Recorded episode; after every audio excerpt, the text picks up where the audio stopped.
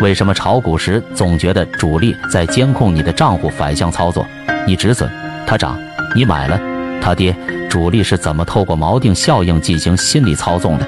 这个视频告诉你散户被血洗出局的底层逻辑。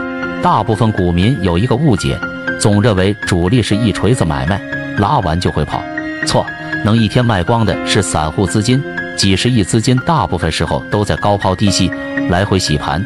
不管是屏幕前的你，还是一众上亿股民，背后不变的是人性弱点，他们可以反复通过锚定效应来收割。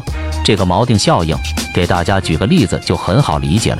一支票如果是不断拉升，从十块钱一口气拉到一百块钱，你绝对不会跑去追高，因为大部分人只会观望，厌恶风险，厌恶高价票。但是如果是每隔一段时间就进行箱体回调，从一百块钱回落到七十，就敢买，你会认为这是强势股的低吸机会，因为这支票在原来一百元的价格上打了七折。那只要低于最高价格买进就是震荡，这就是主力常用的追高，是心理锚定套路。这时绝对不会第一时间去思考，如果这个票再从七十块钱跌到十块钱，会产生多大的亏损？那此时主力只需要继续的把股价打低，甚至是派发筹码出局，往往这个时候大家只会不断的下跌补仓。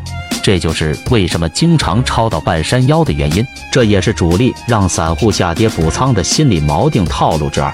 那散户最容易犯的错误，就是无视大趋势，只关注自己的成本价，被成本价牢牢的锚定。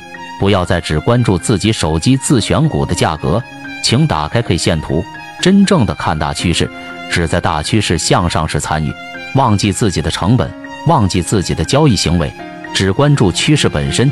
这才是真正的大势所趋。